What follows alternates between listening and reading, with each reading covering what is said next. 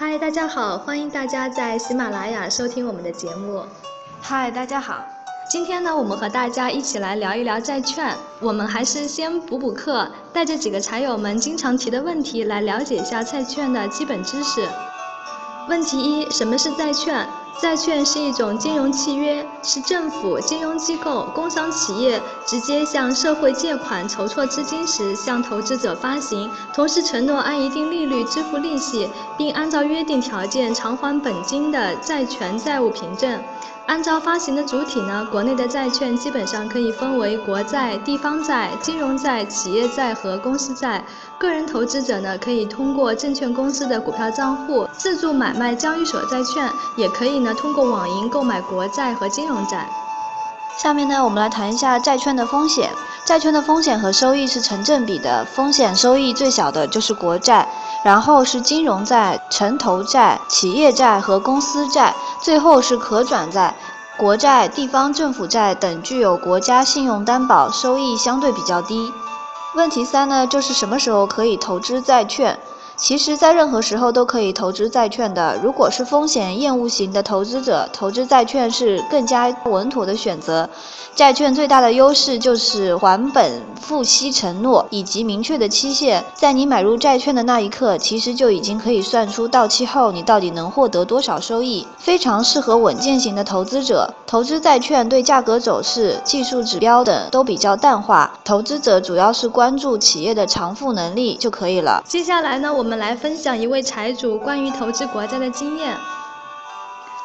嗯，财主是这样讲的：我浏览了很多挖财社区有关国债的主题和跟帖，发现一个问题，就是很多人呢更愿意买三年期的国债，理由是五年期的国债时间长，不确定因素很大。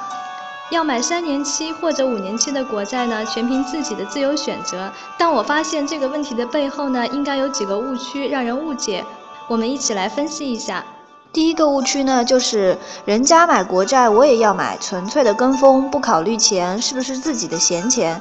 其实呢，购买国债的钱最好是闲钱，急用的钱或贷款的钱不适合买国债，而且来回折腾，损失的不仅仅是利息，还有精力。所以买国债的前提是自己储蓄下来的闲钱。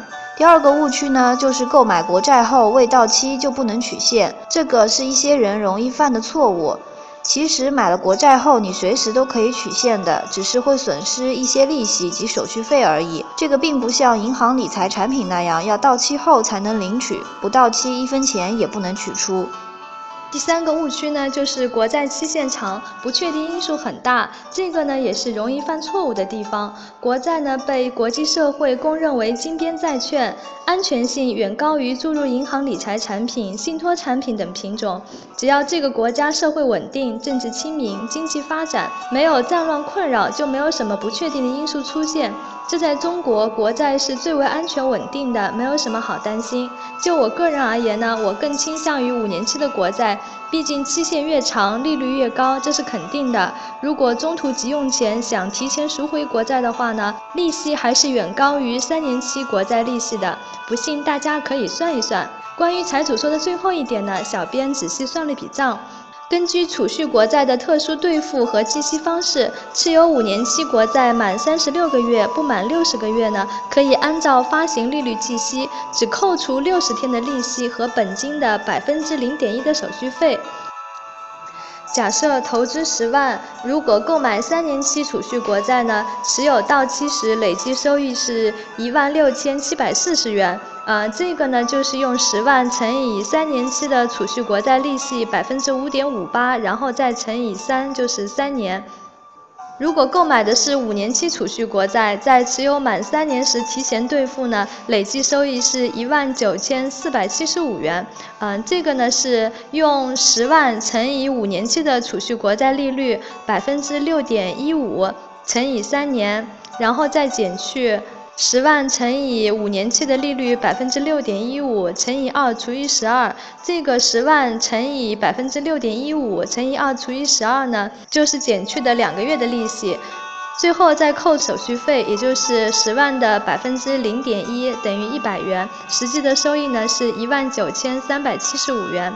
这样算下来呢，即使购买五年期的品种，满三年后提前兑取，也是比投资三年期的品种划算的。所以呢，投资者想买三年期的国债，也不如五年期的国债在三年后提前兑付划算。